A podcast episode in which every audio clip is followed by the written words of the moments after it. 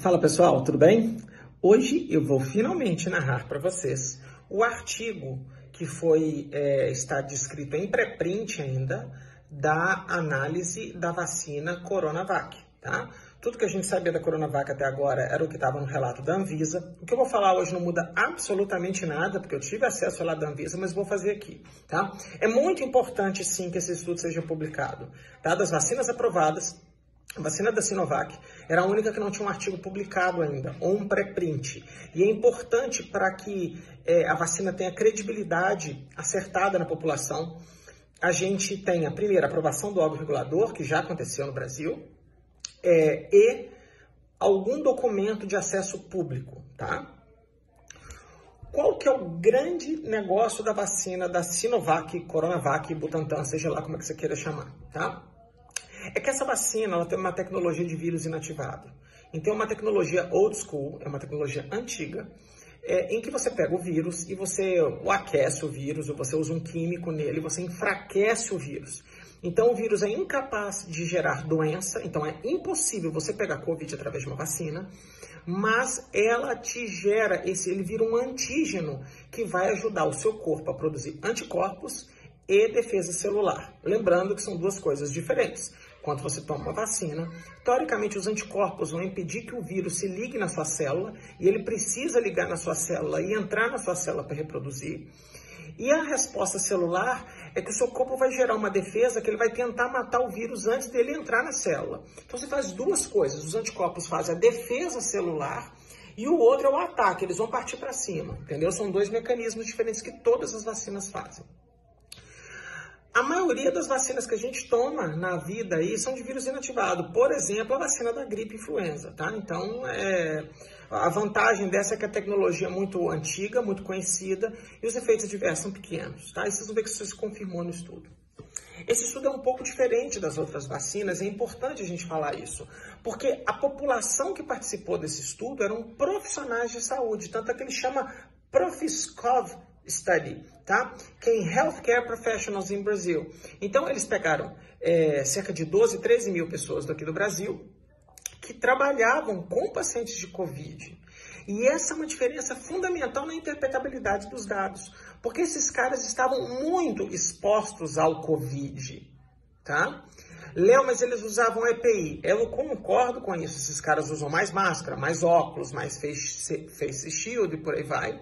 Mas, por outro lado, o ambiente que eles estão é um ambiente altamente propício de pegar a doença. Diferente do pai Léo, que mora na comunidade, normal e eu posso ficar trancado dentro da minha casa o tempo todo. Então, os estudos da AstraZeneca, da Pfizer, da Moderna, eles pegaram pessoas da comunidade normal do qual eles tinham, eles tinham mais ou menos a mesma chance de contrair o vírus, o que é diferente do Coronavac. Então, para mim, esse é um critério de elegibilidade importante para você interpretar o estudo, tá bom?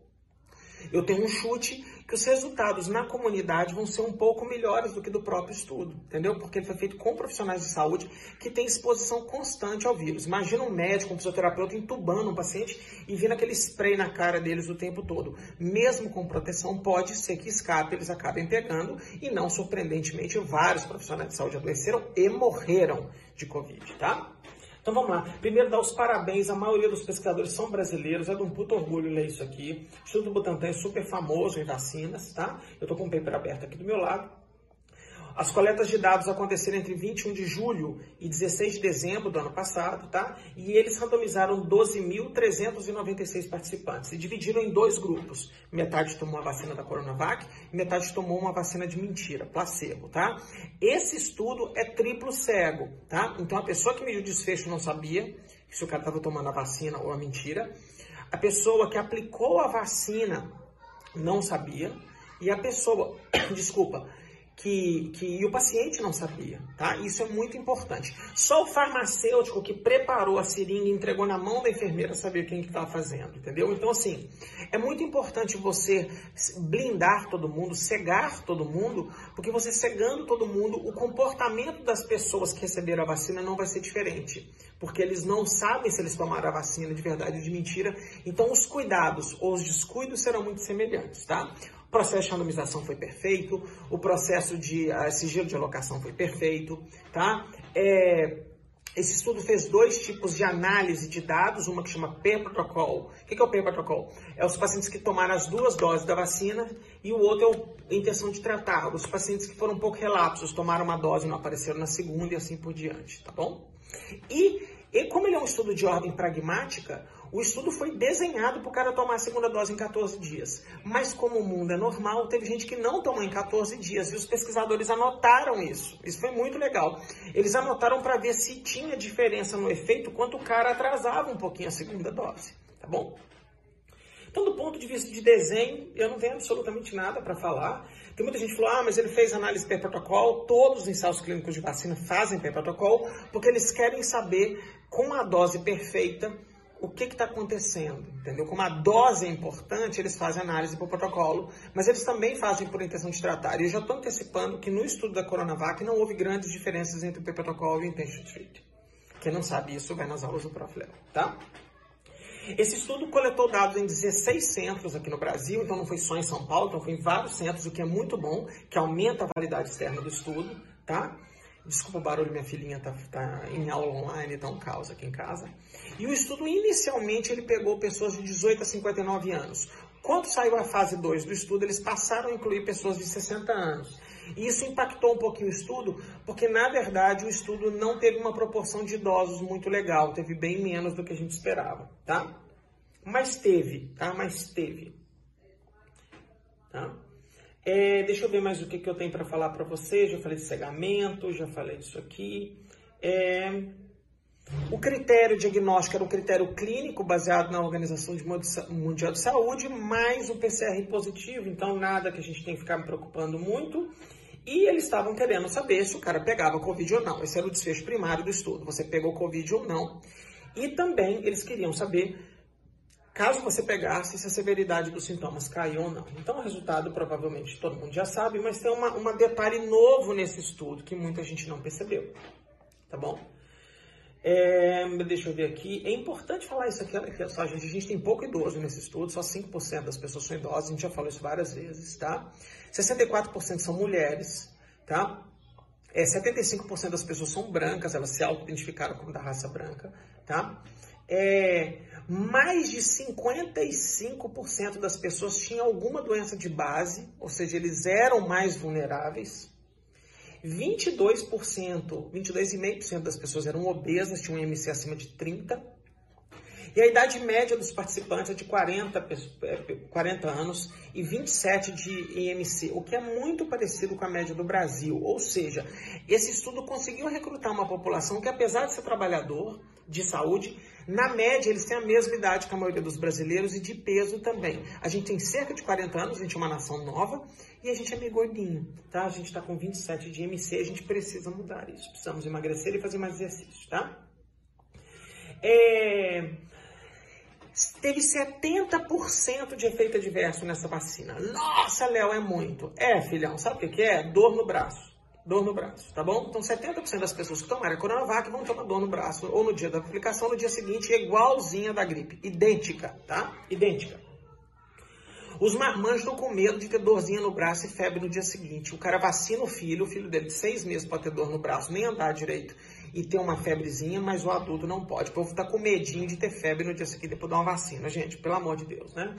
Vamos dar uma mudada nisso aqui. Tá? Teve duas mortes no estudo, uma em cada grupo e não relacionadas com a vacina. Houve um cara que teve infarto agudo do miocárdio após a vacina, que não tem nenhuma relação, e teve um cara que teve uma overdose e ele acabou morrendo. Estava no grupo da Coronavac, claramente ninguém tomou overdose por causa de uma vacina, e muito menos tem infarto agudo do miocárdio por causa de uma vacina. Tá? Mas teve dois mortos e foram identificados no estudo. Tá bom? Vamos lá. A vacina tem uma eficácia de 51%, estou arredondando aqui, para doses de 14 dias, tá bom? Se você tomar no espaço de 14 dias, você vai ter uma eficácia em torno de 50%. E aí, cara, tem uma coisa legal aqui que mostra o seguinte. As pessoas que atrasaram a vacina em cerca de 21 dias, ou seja, em vez de tomar com duas semanas, tomaram com três, a eficácia foi para 62%. E isso é muito interessante. Tanto é interessante que o que a gente está preconizando nos postos de saúde é tomar a vacina com 28 dias. Então pode ser que no mundo real a eficácia da Coronavac seja maior do que 50%, porque as pessoas estão tomando com mais de 14 dias. A recomendação é entre 14 e 28. A maioria das cidades estão vacinando com 28, o que para mim é esperto, é wise, é legal fazer isso aqui, beleza? É, e aí, cara, tem uma segunda fase aqui desse estudo que eu não gosto muito, mas eles falam o seguinte: cerca de 80% das pessoas que tiveram, que tomaram a Coronavac e pegaram, e pegaram a doença, tiveram manifestações brandas. E esquece esse negócio escrito nesse PEP de 100% de eficácia de doença grave, porque é muito, tem muita pouca gente e não dá para falar isso. É 100%? É, no estudo, na vida real, é possível que você pegue a doença e desenvolva uma manifestação grave, mas ela é improvável, o que é diferente de falar que ela é impossível. Porque 100% é impossível. E eu prefiro acreditar que esse estudo faltou poder estatístico para falar isso. E faltou, está escrito no artigo, e que a gente deveria esperar uma estimativa inferior a 100%, tá? Não existe nada em 100% até onde eu saiba, tá bom? Então, qual que é a mensagem? A vacina é super segura, super segura. Os efeitos adversos são mínimos, mínimos, dorzinha no braço, febrezinha, dor no corpo e tal, não demora mais do que um ou dois dias para sumir. O intervalo de doses ideal é uma dose acima de 14 dias, talvez lá na beiradinha do 28, tá? Quanto mais, mais longe, melhor. Se possível, mais de 21, mas também não escapar de 28. Então, se sei alguém lá no posto de faltou vacina, você teve que vacinar com 35 dias ou 40 dias, não tem problema, tome a vacina, que talvez você tenha um efeito até melhor, tá bom? Esse é o estudo da Coronavac. Está é, tá publicado em pré-print. Eu já coloquei no meu stories alguns dias atrás. Está no meu feed também o link lá do paper. Vocês podem ler. E é isso, cara. É a vacina que temos hoje e é a vacina que a gente tem que dar suporte. Se essa vacina não existisse, a gente não teria esses milhões e milhões de pessoas vacinadas no momento. Tá bom?